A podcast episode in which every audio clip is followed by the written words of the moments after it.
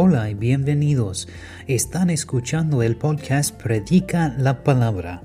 Es mi deseo para predicar fielmente lo que dice la palabra de Dios. Oro para que este mensaje te ayude a servir mejor a Dios y conocerlo más profundo. Ahora vamos a estudiar la palabra de Dios juntos. Por favor, tomen su, uh, su, su Biblia al uh, Juan capítulo 6. Su Biblia a Juan capítulo 6. En la mañana uh, estudiamos Juan capítulo 5 y si no eran aquí, por favor, ir y escuchan el mensaje de esta mañana en el, um, en el podcast porque Ah, hablamos sobre del paralítico en el, um, ¿cómo se dice? La estanque de uh. Y es algo muy, muy interesante y tendré una, ¿cómo se dice? Un buen tiempo predicando sobre eso. Eso es una de las historias que me encanta mucho. Pero hoy vamos a mirar al Juan capítulo 6 y los versículos 1 al 54 es que vamos a estudiar. Pero eh, bueno, el, título del mensaje de esta tarde es Milagros junto al mar. Y lo que llamamos milagros, Jesús llamó signos. Y lo que nos da clave para entender todo el Evangelio de Juan es Juan capítulo 20, 30 al 31. Resumen esto. Hizo además Jesús muchas otras señales en presencia de sus discípulos, las cuales no están escritas en este libro, pero estas, uh, estas se ha escrito para que creáis que Jesús es el Cristo, el Hijo de Dios, y para que creyeron tengáis vida en su nombre. Una señal que Jesús dio a su identidad como el Hijo de Dios tuvo lugar en una ladera con vistas al mar de Galilea. Sabemos por las fechas de las fiestas que fue seis meses antes de que Jesús estuviera en Jerusalén para la fiesta de los tabernáculos.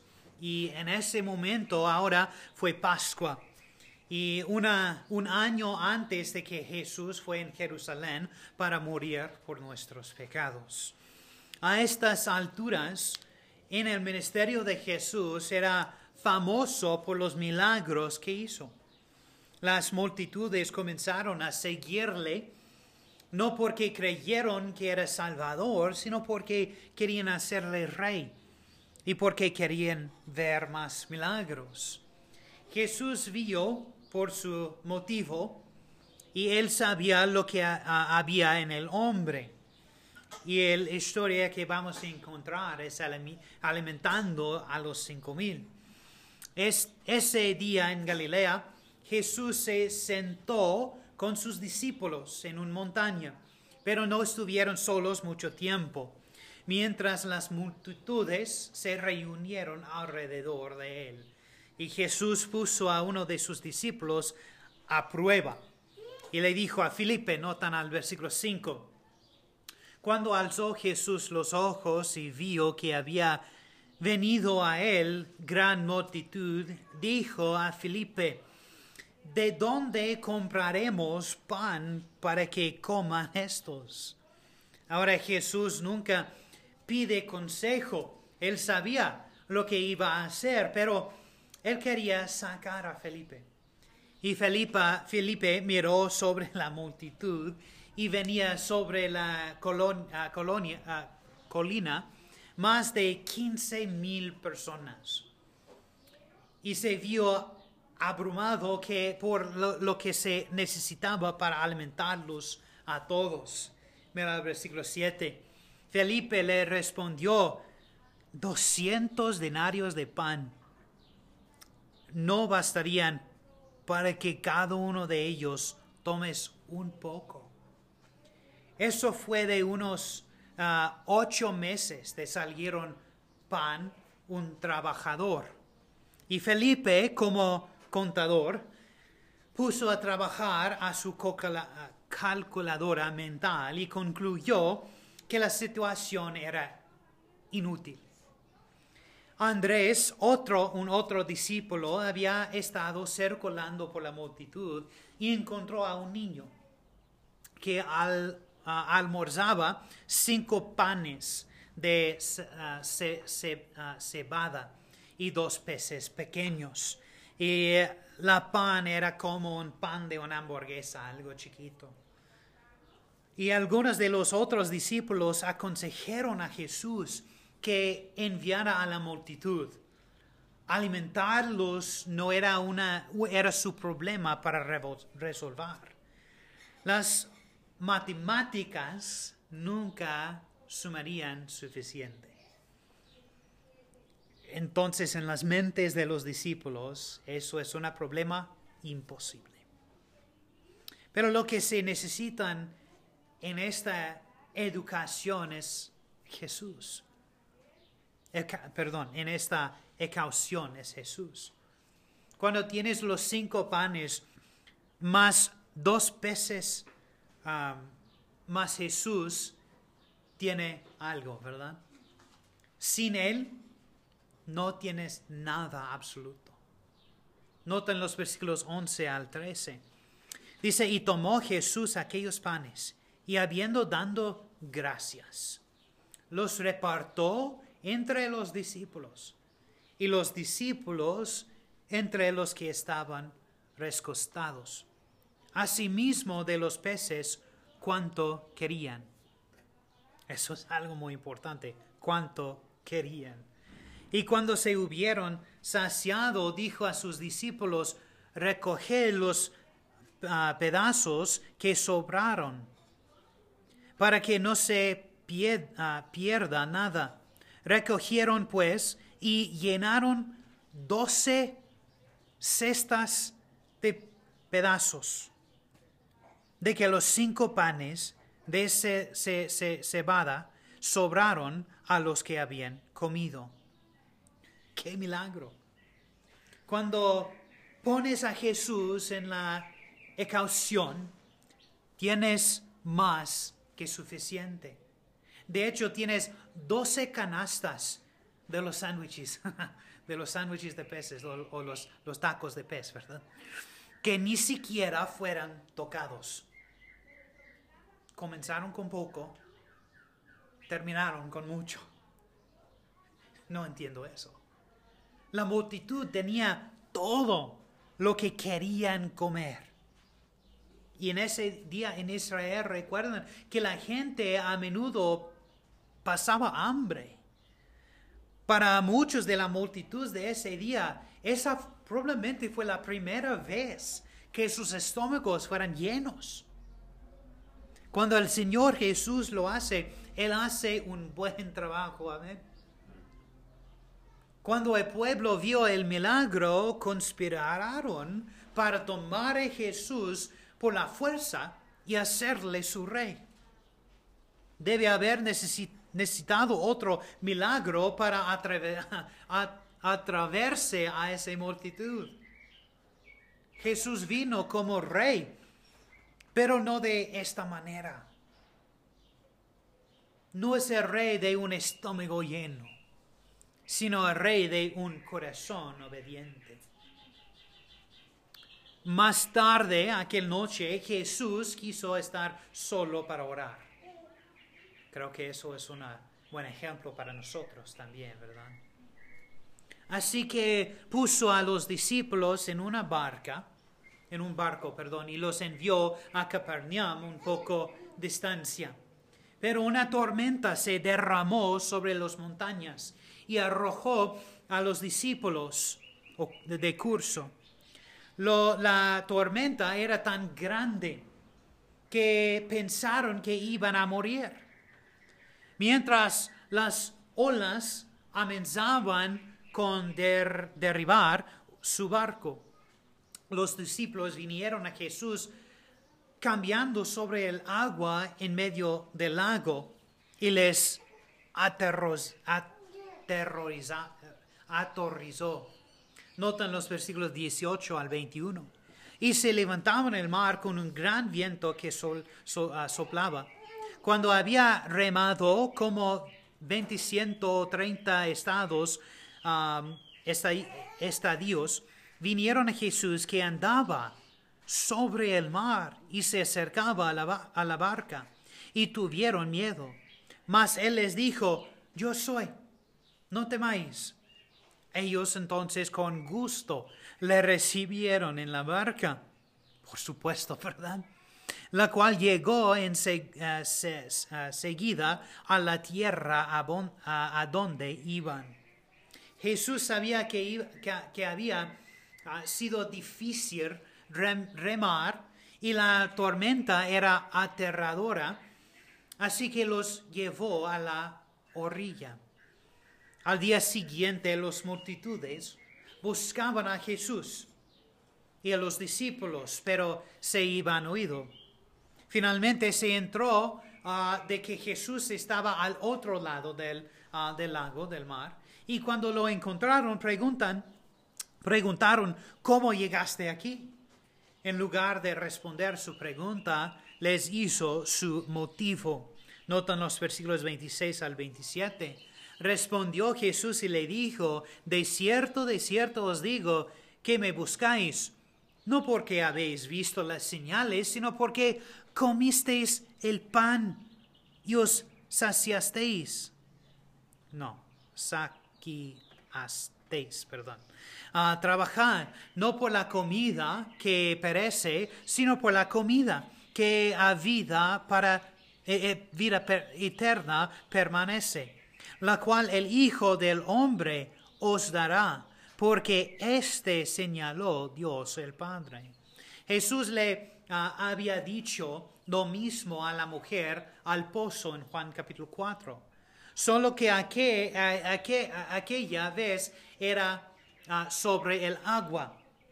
Y el pan y el agua son esenciales para mantener la vida, ¿verdad?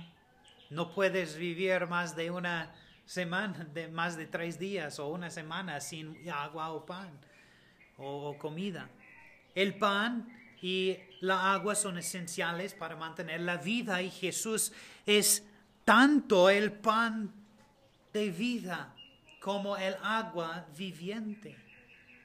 Sin embargo, la gente respondió con ansía en los versículos 28 al 29. Entonces le dijeron, ¿qué debemos hacer para poner en práctica las obras de Dios? Respondió Jesús y les dijo, esta es la obra de Dios, que creáis en el que Él ha enviado. Dios ha proporcionado este pan. No tienes que trabajar para Él. Nos ha invitado a un banquete, una comida gratis y lujosa de alimentos espirituales. Pero la gente no creía y quería volver a la carne, a la cena mesa, pidiendo a Jesús que haga otro milagro. Notan los versículos 30 al 31. Le dijeron entonces, ¿qué señal pues haces tú para que veamos y te creamos? ¿Qué obra haces? Nuestros padres comieron el mana en el desierto, como está escrito, pan del cielo les dio a comer. Quizás porque estaban a punto de celebrar la Pascua, recordaron que Jesús les había dado el pan del cielo para comer. Cada día durante 40 años Dios les alimentaba maná que sostuvo su vida física en el desierto. Dijeron que nos dieran comida así. La gente piensa que Jesús es pan físico prometedor como la mujer en la agua ah, literal bien deseada. Pero Jesús quiere darles pan espiritual, que da vida espiritual. Les contestó en los versículos 35 al 37. Jesús le dijo, yo soy el pan de vida. El que a mí viene nunca tendrá hambre. Escuchamos algo similar en Juan capítulo 4, ¿verdad? Y el que en mí cree no tendrá sed jamás. Mas os he dicho que aunque me habéis visto, no creéis. Todo lo que el Padre me da vendrá a mí, y al que a mí viene no le echo fuera. Jesús pone pan y agua juntos. El que, ah, el que me viene nunca tendrá hambre. Cristo es el maná. Él es el que decidió el, del cielo y dio su vida por el mundo para que pudiéramos tener vida. Esa es la salvación. Pero veremos que Él es también el pan que debemos alimentarnos constantemente para que podamos crecer por eso. Después de todo, la maná era comida milagrosa. ¿Quieres pan? Jesús dijo, yo soy el pan de vida. Me has visto y aún así no crees. Aunque rechazaron a Jesús como el Hijo de Dios. Jesús no los rechazó. Dijo que todo aquel que vengan a Él para la salvación será recibido. Y eso es la misma para hoy. Amén. Este gran versículo ilustra tanto la elección como la libre voluntad. Nota en versículo 37. Todo lo que el Padre me da vendrá a mí. Eso es la elección. Pero espera por un momento. Dice, y al que a mí viene, no le echo fuera. Eso es la voluntad libre. La elección y la libre voluntad son ciertas. Dios ha escogido salvar a todos los que vienen a Él.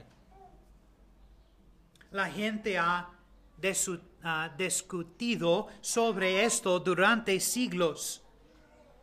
Y no soy un experto en este asunto, pero sé que Dios nos da libre voluntad y tenemos que ejercerlo pero solo lo amamos porque primero nos amaba. Jesús dijo que es la voluntad de Dios para que naces de nuevo. La única manera de tener vida eterna es que ustedes vengan al Señor Jesús por fe. Y Jesús promete que Él cuidará de los que el Padre le da hasta el fin. Nota en versículo 39. Y esta es la voluntad del Padre. El que me envió, que de todo lo que me diere, no piedra, no pierda, no yo nada, sino que lo resucite en el día postero. Esta es una hermosa promesa de terminación. Jesús dice que cuando una persona lo acepta como Salvador, Él los justifica y, y algún día Él los glorificará. Cuando empieza con cien ovejas, Él van a pasar al fin con cien ovejas. Como siempre, algunos de los que oyeron a Jesús decir todas estas cosas creían y algunos se quejaban. Se dijeron cuenta de que Jesús estaba enseñando que Él era Dios. Dice 41. Murmuraban entonces de Él los judíos, porque había dicho, yo soy el pan que descendió del cielo. Jesús dijo que descendió del cielo para hacer la voluntad de su Padre. Y algunos entendieron exactamente lo que él estaba diciendo y se burlaron. Versículo 42 dice, y decían, ¿no este Jesús el hijo de José, cuyo padre y madre nosotros conocemos? ¿Cómo pues dice este, del cielo he descendido. Los versículos 43 al 51 dice, Jesús respondió y les dijo, no murmuréis entre vosotros. Ninguno puede venir a mí si el Padre que me envió no le trajere. Y yo le resucitaré en el día posterior, uh, postrero. Escrito está en los profetas, y sean todos enseñados por Dios. Así que todo aquel que oye al Padre y aprendió de él viene a mí. No que ah, alguno haya visto al Padre, sino que aquel que vino de Dios, éste ha visto al Padre. De cierto, de cierto os digo, el que cree en mí tiene vida eterna. Yo soy el pan de vida. Vuestros padres comieron el maná del desierto y murieron. Este es el pan que desciende del cielo para que el que de él come no muera. Yo soy el pan vivo que descendió del cielo. Si alguno comiere de este pan, vivirá para siempre. Y el pan que yo daré es mi carne, la cual yo daré por la vida del mundo. Jesús le dijo que no murmuraran a sí mismo y que él sabía finalmente que era su Padre quien atrae a la gente hacia Él. Lo importante que hay que recordar es que cada persona que escucha al Padre y aprende de Él, vendrá a Jesús. Hoy, cuando realmente escuchas la palabra de Dios, serás atraído a Jesús. Ahora noten los últimos versículos de 52 al 54. Entonces los judíos contendían entre sí diciendo, ¿cómo pues es de darnos a comer su carne? Jesús le dijo, de cierto, de cierto os digo, si no coméis al carne del Hijo del Hombre y bebéis su carne, no tenéis vida en vosotros. El que come mi carne y bebe mi sangre tiene vida eterna, y yo le resucitaré en el día postrero. La invitación de Jesús es que cuando crees en Él, tendrás vida eterna. Él es el pan de vida. No come el pan que alimentaba a la gente en el desierto, que se, lo comió y finalmente murió. Jesús dijo que Él es el pan de vida del cielo, que si alguien lo come, vivirá para siempre. Él es la palabra hecha carne. Muy pronto, Él dijo, él iba a dar su vida como un sacrificio para pagar por nuestros pecados. Cuando crees eso, entonces estás salvado. Cuando aceptamos por fe lo que Él hizo por nosotros, confiaremos y descansaremos en Él. Y eso es la promesa de Dios, que Él va a hacer con nosotros hasta el fin del mundo y hasta la eternidad, porque somos de Él. Amén. Vamos a orar. Padre, te damos gracias por ese día. Padre, gracias por este pasaje estos versículos de, su palabra, de las escrituras. Ayúdanos Dios para recordar quién eres y qué te haces para nosotros. Y si somos realmente salvados, tú estás con nosotros. Para siempre. Para siempre, Dios. Gracias a Dios por su amor por, nosotros por su misericordia en nuestras vidas. Ayúdanos Dios para salir de aquí y para vivir esta verdad en nuestras vidas. En el nombre de Jesús. Amén. Gracias por escuchar el mensaje de hoy. Oramos para que este ministerio te ayude a crecer más de Dios y en tu fe. Gracias de nuevo y que Dios te bendiga.